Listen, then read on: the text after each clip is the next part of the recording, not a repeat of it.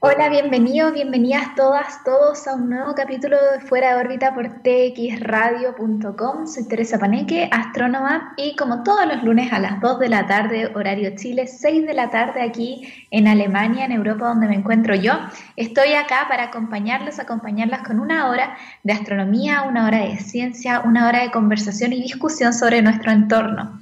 Y hoy día tengo un programa particularmente especial que me llena de muchísima alegría. Hoy día voy a estar con conversando con la doctora Elisa Loncón. Vamos a estar hablando sobre eh, este eclipse solar que se nos viene ya en una semana, el próximo lunes, para el próximo capítulo de Fuera de órbita ya habrá sido el eclipse solar total en el sur de nuestro país, en la región de la Araucanía, territorio mapuche, y también en la parte eh, más al norte de la región de los lagos. Vamos a estar hablando con Elisa Loncón sobre qué significa este eclipse desde la cosmovisión mapuche, sobre cómo es que se construye la cosmovisión mapuche y qué podemos aprender de esta visión de mundo, esta visión del universo, cómo podemos juntar ambas cosas, ¿no? El conocimiento quizás más científico occidental de eh, lo que ocurre, de la mecánica de los astros detrás de la ocurrencia del eclipse y también, por supuesto, la interpretación que le da nuestro, nuestro pueblo indígena eh, y la cultura mapuche. Así que vamos a estar hablando con ella. También aprovecho de comentarles que Hace un par de horas el ministerio anunció que gran parte, o sea, que toda la región metropolitana iba a retroceder a fase 2 desde el jueves 10 de, eh, del jueves 10 de diciembre, ahora desde este jueves. Esto, por supuesto, que viene como un problema para las personas que quizás estaban pensando en viajar a ver el eclipse, porque recordemos que hay restricción de movilización desde lugares de fases inferiores a la fase 3 hacia otras zonas que no estén tampoco en fase 3.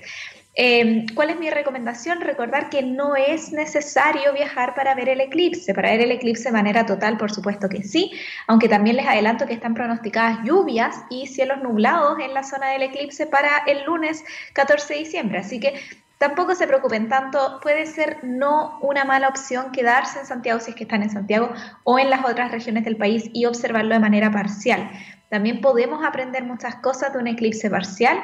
Em, y bueno, con todas las medidas sanitarias y todo el aumento de casos que lleva este retroceso a fase 2, recordar como siempre que seguimos en una pandemia, que hay que cuidarse y que eh, no queremos eh, pasar a llevar a tampoco a las comunidades que estén ahí, que no tienen otra que recibir a todas estas personas que van a llegar para ver el eclipse, dos, tres minutos de oscuridad total que podrían resultar fatal en el caso de algún contagio. Así que infórmense bien, de los trámites, infórmense bien de los números y también infórmense de lo que pueden hacer en lugares donde el eclipse va a ser parcial. Si el eclipse es parcial, también vamos a sentir una disminución de temperatura, también se va a poder observar el fenómeno de que el sol se vaya a ir cubriendo poco a poco. Incluso se pueden hacer muchos estudios científicos interesantes, como por ejemplo medir la distancia entre la Tierra y la Luna a través de observaciones tomadas en eclipses parciales, sabiendo la distancia desde, ese, desde esa zona hasta el punto de la totalidad que vendría siendo en el sur de nuestro país. Con ese pequeño dato y actualización un poco de, cuál es la situación nacional en torno a esta última semana que nos queda antes del eclipse, nos vamos a ir a una pequeña pausa musical como siempre para empezar el programa y a la vuelta estamos con Elisa Loncón para hablar sobre la cosmovisión mapuche y aprender sobre cómo es que este fenómeno se vive en otras eh, culturas distintas a esta cultura occidental más científica que es la que hemos estado hablando todo este tiempo en el programa. Así que muy contenta de poder contar con una gran y tremenda invitada, muy contenta también de poder llevarles este tipo de contenido y que aprendan un poco sobre este contexto del eclipse más allá de eh, la mecánica celeste como les comentaba anteriormente. Esto es Lazy Eye de Silver Sun Pickups. Ya estamos de vuelta en fuera de órbita.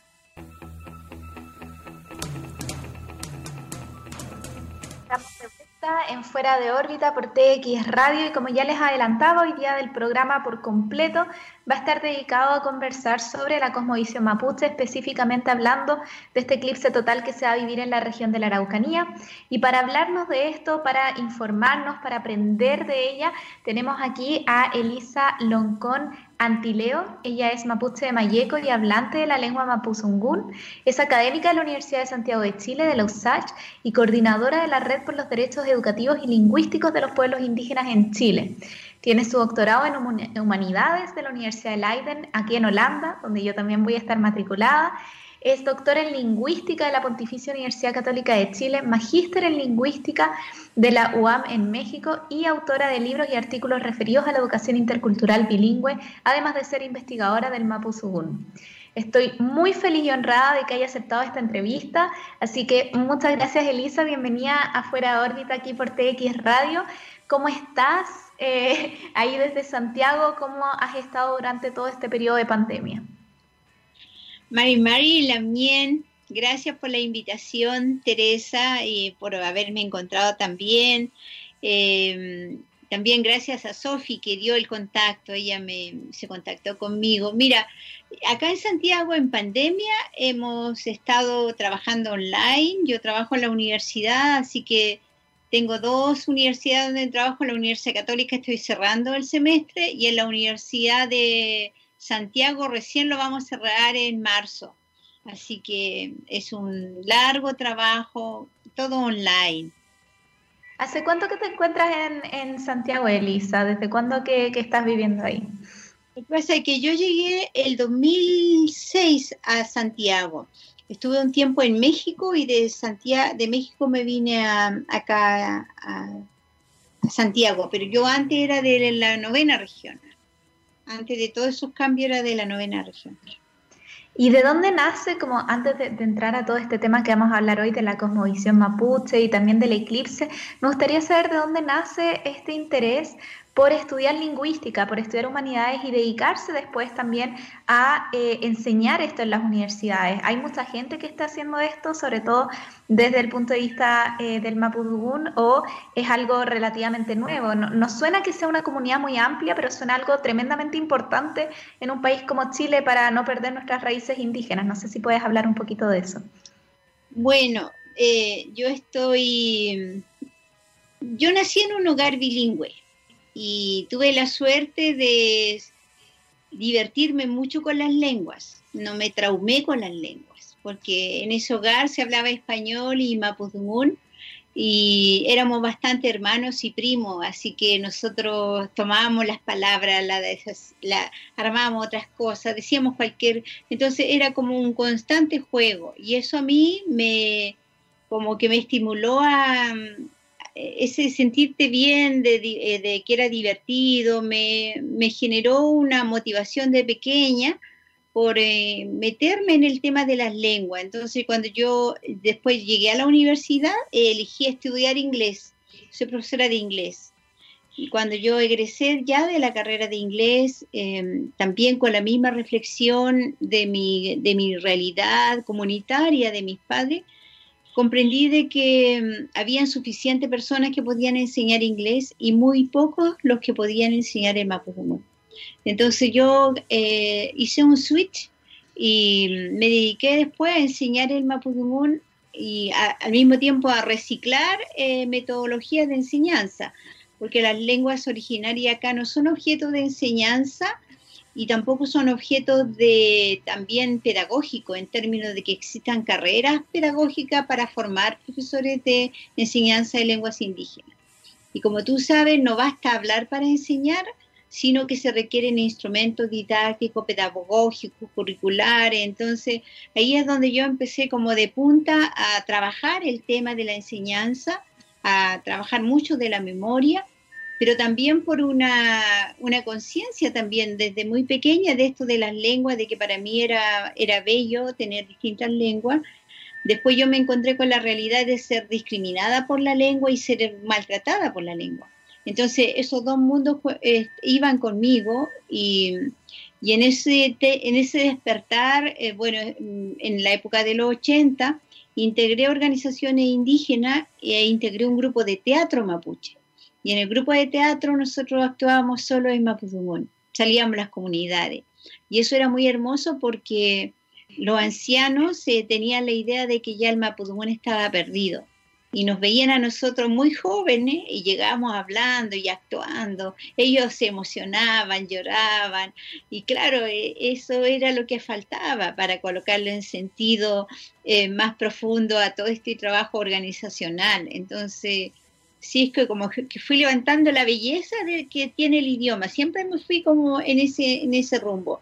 Y después ya cuando elegí los posgrados, elegí la lingüística porque em, también eh, del trabajo que realicé me di cuenta de muchos que las gramáticas han sido escritas por gente no indígena y hay algunas son buenas y algunas que son aproximaciones, eh, pero, pero una persona indígena eh, conoce mucho más su gramática y entendí de que eso era lo que yo quería y por eso fui optando por especializarme en lingüística y ahí es donde ya saqué el doctorado y, y hoy día ya estoy en el ámbito de la enseñanza del idioma, la educación bilingüe e interculturalidad y con estudios sobre neologismo en el Mapudungún.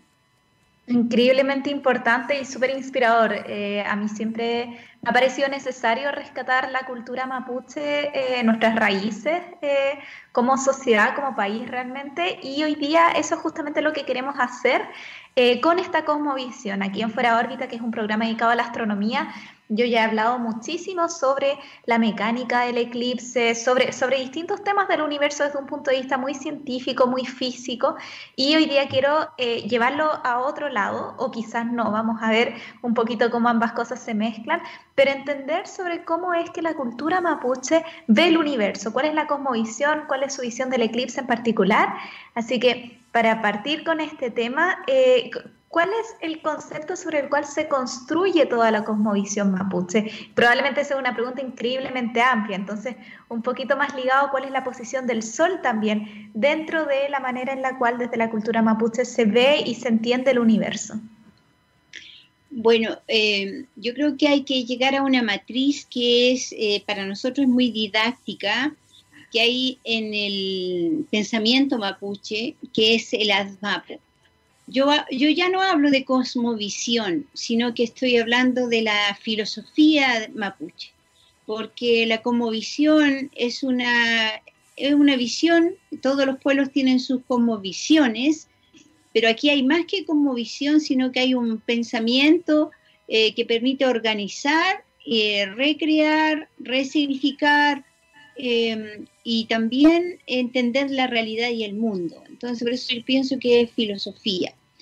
Entonces, eh, eso sí, ese, ese núcleo se llama ASMAPU y dentro de ese núcleo de, ordenamiento existe eh, una, como tres, hay tres componentes claramente identificables que construyen el ASMAPU. Uno es el normonien y el otro es el asmonien y el otro es el Kumemonien. Todos son monien porque todos tienen que ver con la vida. Y la vida del ser humano entre nosotros y con la naturaleza. Esa es la, otra articulación que existe, la vida humana con la no humana. En el Normonien estarían todas las normas de relaciones entre seres humanos y también las de relaciones de la naturaleza con nosotros.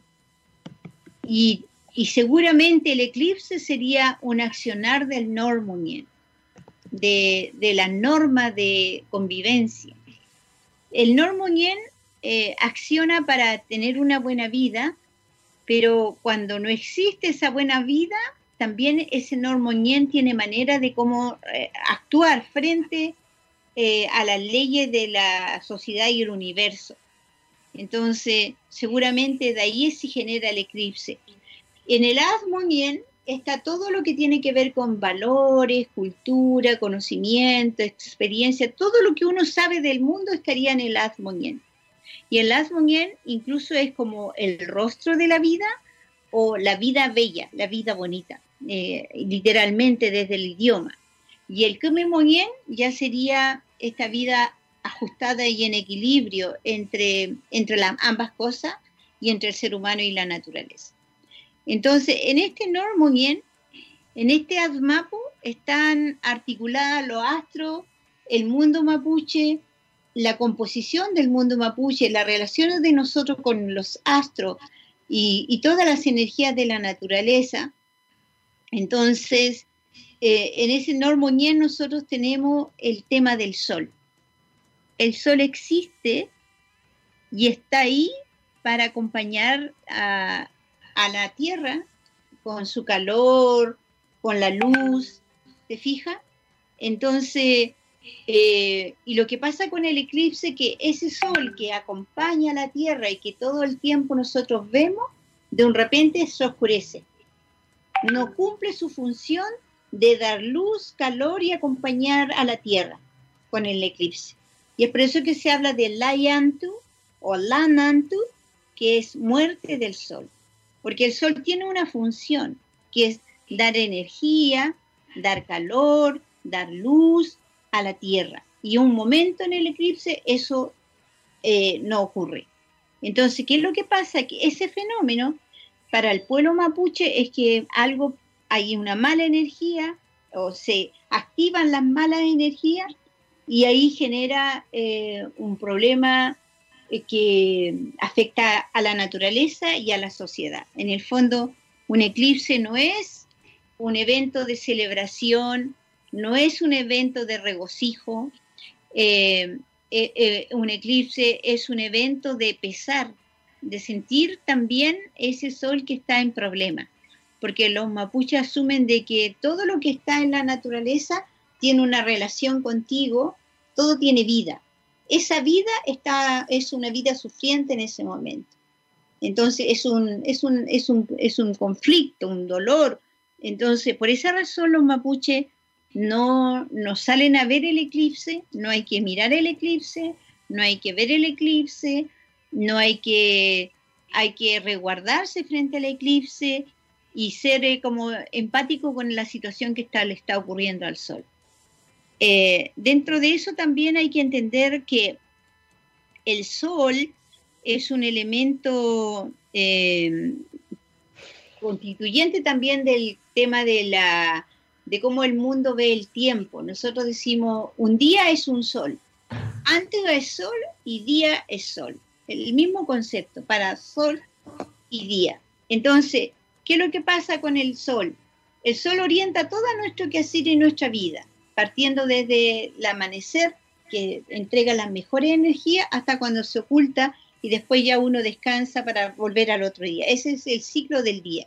Eh, y el Sol también organiza el calendario en términos de estas estaciones que nosotros tenemos donde la Tierra da vueltas y generan las estaciones, en el eh, traslación y rotación de la Tierra se generan las estaciones, entonces ahí viene un tiempo, una concepción de tiempo para los mapuches de un tiempo cíclico. Es un tiempo cíclico que permite diferenciar una estación de otra, partiendo del invierno, la primavera, el verano y el otoño, un ciclo así. Y ese es el tiempo para los mapuches. Entonces, tiempo y espacio están organizados eh, en relación directa con la naturaleza y los astros que están. Entonces, ese tiempo y espacio eh, es importante porque desde la mirada de la filosofía del tiempo en la cultura mapuche, una cultura que no ha dado eh, la espalda a la naturaleza, sino que construye su tiempo a partir de la naturaleza. eso también está muy presente en la cultura antigua, la China y otras culturas antiguas, ¿no?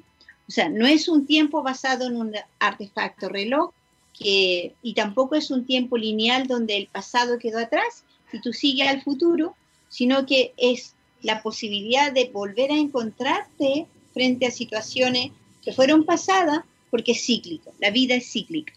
Entonces, el, de, esa mirada, el eclipse, em, como te digo, es un fenómeno de, conmovedor para la cultura y no siempre, la mayoría de las veces, eh, han traído malos anuncios para, la, para, los pueblos, para el pueblo mapuche en particular. Eh, estamos hablando, hay un, hubo un eclipse el 58 y después vino el, después de eso ya vino el maremoto, que hubo un eclipse el 63, luego otro el año pasado, que nosotros, yo estaba acá en Santiago y fue acá en Santiago, y bueno, no, no tenemos buenos registros, no, no tenemos buenos augurios, anuncios de buenos augurios con los, con los eclipses. Pero al mismo tiempo eh, si es un fenómeno producido por un desequilibrio, porque nosotros nos enfermamos, los mapuches tenemos un concepto de salud y enfermedad, y uno, las enfermedades vienen de los desequilibrios. Y si el Sol de un repente también entró a una situación eh, compleja de no cumplir su función, también se interpreta como parte del desequilibrio. Entonces, frente a ese desequilibrio, para nosotros el eclipse es la lectura que, se que hace el universo, la naturaleza de nuestro desequilibrio. Entonces, la posibilidad de que eso sea mejor depende de cómo hacemos nosotros el equilibrio en la Tierra, cómo cuidamos a la Tierra, cómo respetamos, eh, cómo nos respetamos entre nosotros. Eh, eso implica cumplir con, con la labor, la tarea que tenemos los seres humanos en la Tierra desde la mirada mapuche, desde la filosofía mapuche. Nosotros somos seres que tenemos que cuidarnos entre nosotros y cuidar la naturaleza. Entonces, eso es lo que no está funcionando para nosotros y por eso vienen estos fenómenos que son realmente catastróficos para, para la historia de lo que le ha pasado a los mapuches después del eclipse. Tremendamente interesante. Estamos conversando aquí en Fuera de órbita con la doctora Elisa Loncón. Ella es doctora en Humanidades y en Lingüística y también académica de los H y la Pontificia Universidad Católica de Chile. Em, Elisa, te quería comentar sobre algo que mencionaste. De hecho, te iba a preguntar si es que existían otros registros de, eclipses en la cultura mapuche que hubiesen estado ligados, por supuesto, a estos malos augurios. Em, ya los mencionabas, que, habían un par en, la última, en, el último siglo.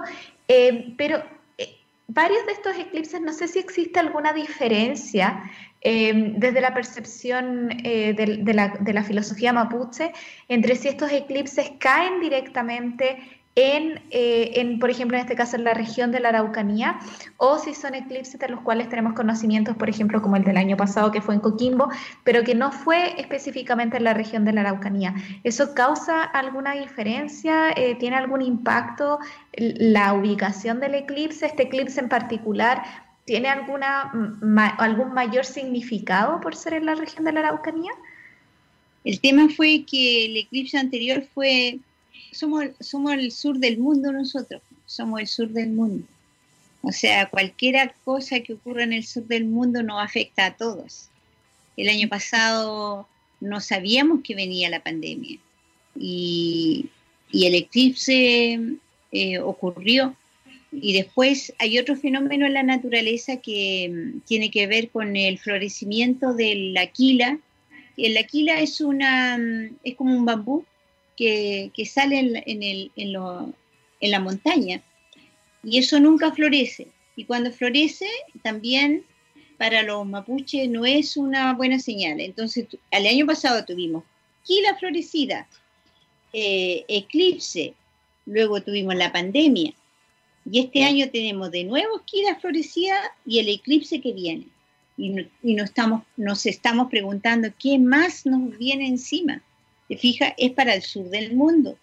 Entonces, fíjate que yo cuando niña, en la experiencia familiar, tuve el acceso de ser educada como niña mapuche con todo lo que era el pensamiento mapuche. Y había un tío que nos, iba nos contaba los cuentos, los cuentos sobre animales y pájaros y seres de la naturaleza. Que son, se llaman epeu y son hermosos porque te permiten un mundo, toda la imaginación de un niño se echa a volar con los cuentos. Entonces, no, él, yo nunca había tomado eh, como conciencia de lo que me contaba, a mí simplemente me gustaba el epeo que se llamaba La Chapay. Y en ese, eh, en ese relato de La Chapay hay un eclipse. Hay un eclipse y en el relato se cuenta de que una vez en la Tierra eh, el sol se escondió, se escondió, escondieron el sol dentro de una olla. Imagínate lo que era para nosotros de que el sol se haya escondido dentro de una olla, o sea, eso que tú siempre ves tan alto de algo, se escondió dentro de una olla y se oscureció la tierra. Cuatro años se oscureció la tierra. Y, eh, ahí mueren los protagonistas del cuento, eh, pero son los pájaros quienes generan una estrategia para liberar, em, para liberar el sol de la olla.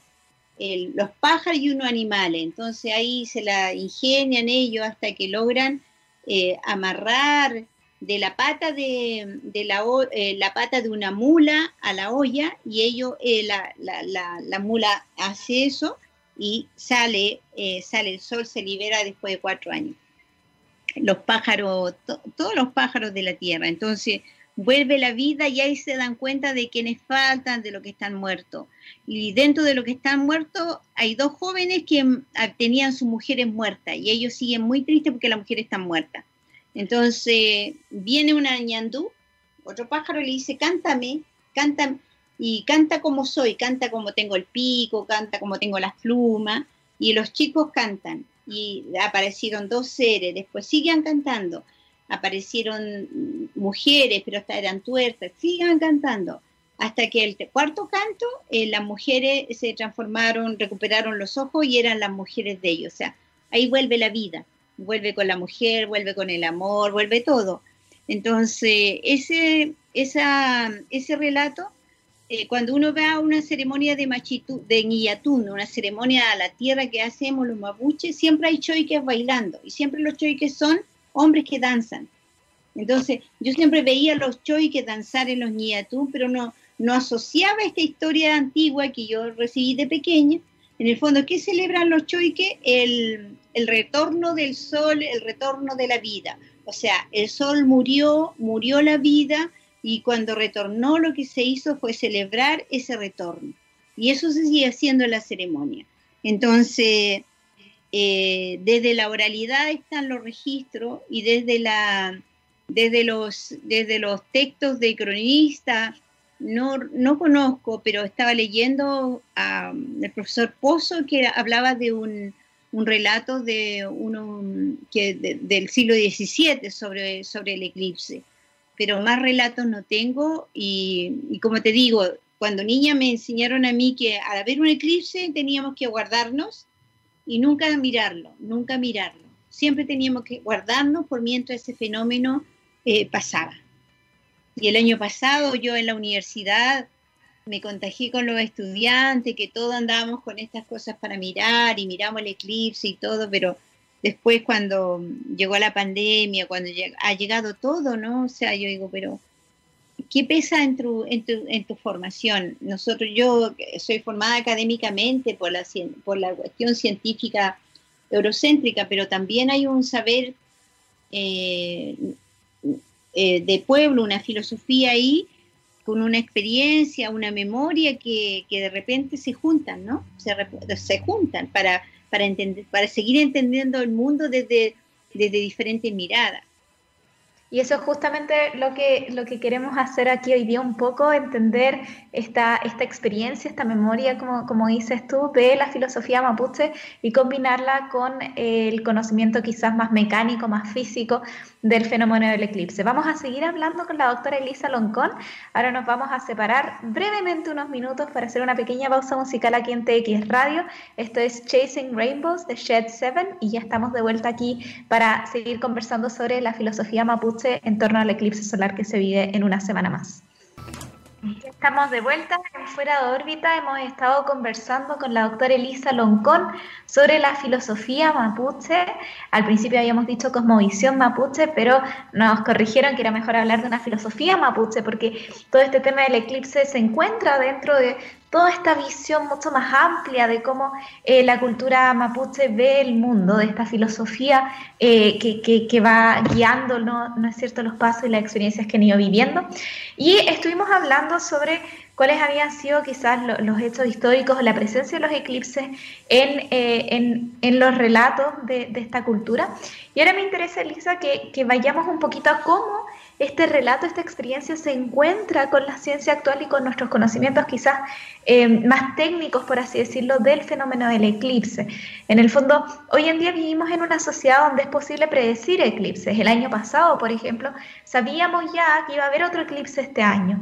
¿Cómo, cómo se, hay, alguna especie de, digamos, de de, cambio o preparación en pos de que ahora sabemos que se viene un eclipse, porque por ejemplo hace 200, 300 años atrás los eclipses eran fenómenos que ocurrían repentinamente, sin previo aviso. Entonces, ¿cómo cambia quizás el, el relato, la experiencia, al tratarse ahora de eventos que aparentemente están analizados, que sabemos por qué, por qué ocurren, que nos podemos preparar para ellos. ¿Hay algún cambio en, el entendimiento de estos fenómenos eh, desde el punto de vista mapuche, ahora que los entendemos un poquito mejor desde el punto de vista científico occidental?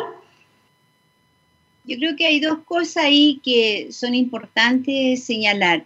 Una, que hay desde la mirada mapuche, los fenómenos pueden ser el futuro para el mapuche es el sueño. Eh, incluso hay una expresión que dice me feleaín. Si se sueña que estamos bien, vamos a estar bien. Porque la idea de eh, todo esto tiene que ver con el pensamiento originario frente a un pensamiento occidental que, como te digo, construyó el mundo de otra manera. Eh, entonces, cuando nosotros, a nosotros nos pusieron eh, desde la mirada de no indígena eh, una, un formato de vida para el desarrollo y todo, todo nosotros incluso se concibe que nosotros estamos, crecemos, nos desarrollamos y si estudiamos es para contribuir al desarrollo de tu país, te fijas, y al desarrollo de tu vida.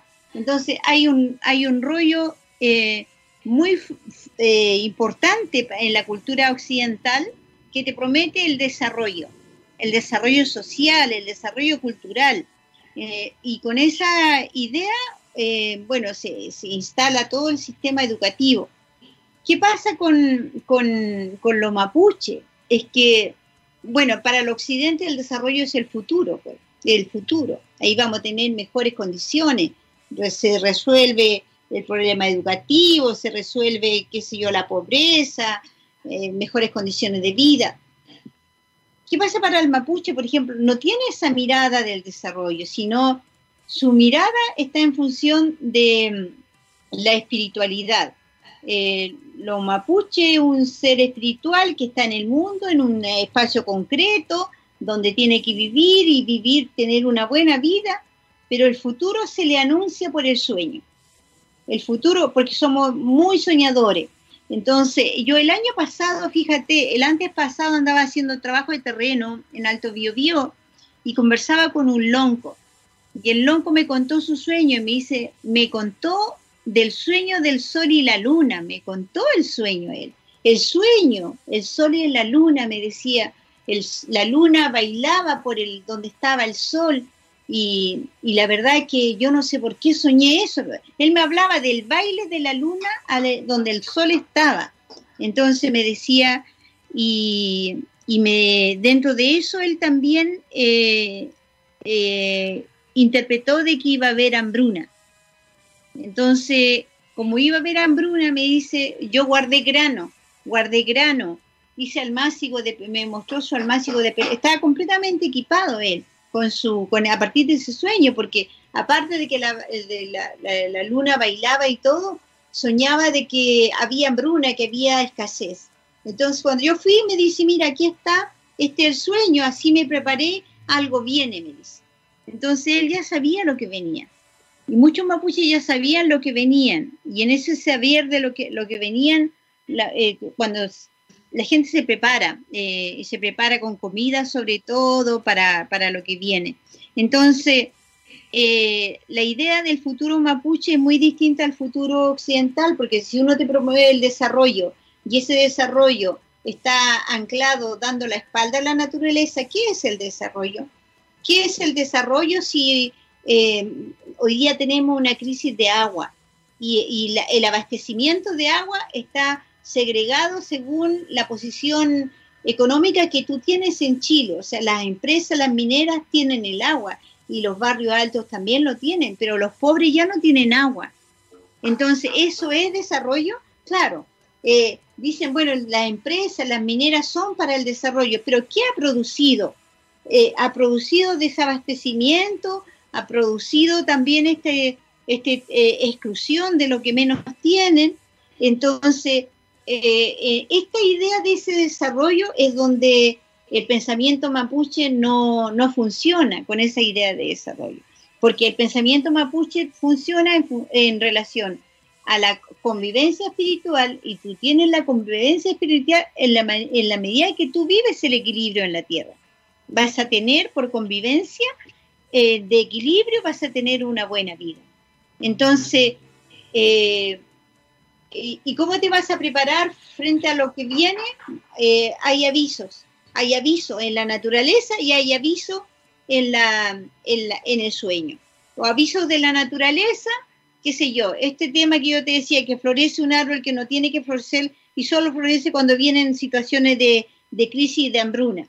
Eh, eh, y por otro lado, estos sueños que te dicen, mira, esto, esto, esto se dio y esto lo vi. Entonces, eh, lo, que, lo que está de fondo son dos ideas de mundo distintos. Desde Occidente ya no tenemos futuro hoy día, porque el futuro está en crisis. O sea, estamos en pandemia, todavía no tenemos vacuna, qué sé yo, eh, y todo lo, eh, acá hay, hay estallido social, hay mucha pobreza. Entonces ese desarrollo que nos prometieron nunca llegó y no va a llegar. No va a llegar de la manera como tenemos organizado el mundo. Como te digo, mira, hay gente que no tiene acceso al agua, la montaña se ha destruido, eh, las madereras han generado una crisis política, económica en el Guaymapo, donde hemos sido víctimas de políticas nefastas, de montajes políticos de parte del Estado y el gobierno que han ido destruyendo con mayor fuerza el tejido social que tienen los mapuches. Entonces, y para la sociedad, el resto, vivimos, viven la misma situación, pues tenemos crisis ambiental, en el mundo hay crisis ambiental. Por esta idea de desarrollo, de no mirar el mundo, eh, de pensar el desarrollo eh, separado de la naturaleza. Ahí está el fondo. Y tal vez, la, tal vez el mismo Bukovic se generó por esa misma situación. Entonces, eh, ¿cómo se preparan los mapuches? A partir de su visión de mundo de, su ADMAPU y a partir de su práctica de sueño y a partir de las señales de la naturaleza. Cómo se prepara el mundo occidental ya puede medir que viene un eclipse. Pero ¿qué es lo que pasa si estamos acá? No estamos dialogando, porque hoy día el eclipse, en la situación en que estamos, para muchas empresas es una explotación eh, turística. Y sí, hay, mucho turismo ya definido para, para, el, para pero cero conocimiento de un saber ancestral. Entonces, ¿cómo, se ¿cómo debiéramos estar preparados si hubiera diálogo, si hubiera valoración de las raíces? Debiera haber sido este diálogo donde reflexionemos con los niños, reflexionar con los adultos, con los jóvenes, cuál es nuestro rol aquí en la tierra, si tenemos que cuidar la naturaleza todos, todos tenemos que hacerlo. Y eso no se ha dado, no se ha dado esa reflexión. Entonces, mundo occidental va a explotar el turismo a partir del eclipse y le va a importar eh, un mínimo de que esa sea una expresión de la espiritualidad del sol, de la luna, de la tierra, no, no, va a entrar a lo máximo tal vez para vender un, boleto, para poder ver, pero no para ajustar en una relación con la naturaleza. Y los mapuches, por otro lado, con esta situación en que estamos, eh, estamos débil en cuanto a práctica cultural, porque no estamos hablando la lengua, porque muchos mapuches tampoco saben qué es lo que efectivamente significa el eclipse, porque una minoría hemos sido socializados en el pensamiento mapuche. La mayoría ha seguido la forma institucionalizada, llámese escuela, llámese religiones, ¿te fijas? Entonces hay un conflicto eh, de falta de diálogo frente, a este, eh, frente al hecho que vamos a vivir. Extremadamente interesante. Elisa, ya se nos está yendo el programa, nos quedan apenas cuatro minutitos, pero antes quiero quedarme con eso último que estabas conversando, porque mi, mi pregunta no iba tanto a la parte comercial, la parte eh, más empresarial del dejaste del mundo, sino enfocándonos en lo que trata este programa, que es la astronomía, la astronomía que es el estudio también de la naturaleza, pero un poquito desde más afuera, ¿no? Desde mirar los astros, no desde cómo se ven desde la Tierra, sino que quizás de entender más sus órbitas y, de, y desde ese punto de vista comprender el eclipse, también en el fondo a través del estudio, de simplemente observar la naturaleza y saber, conocer, por ejemplo, las fases de la luna, entender los movimientos y en base a eso poder predecirlo.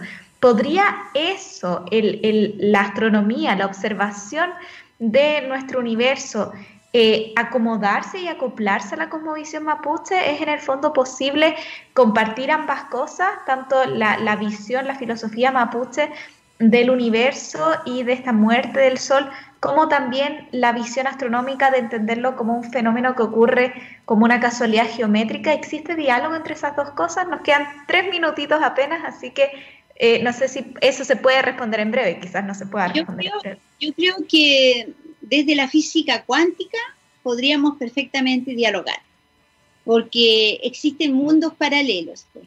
Existen mundos paralelos y, y nosotros no somos toda la realidad. Entonces todavía falta mucho por conocer del universo. Y si una cultura ya sabe algo del universo que la otra no conoce, yo creo que podríamos perfectamente dialogar cómo eh, desde, desde, desde, esta mirada los mapuches vemos la conformación y la creación del universo.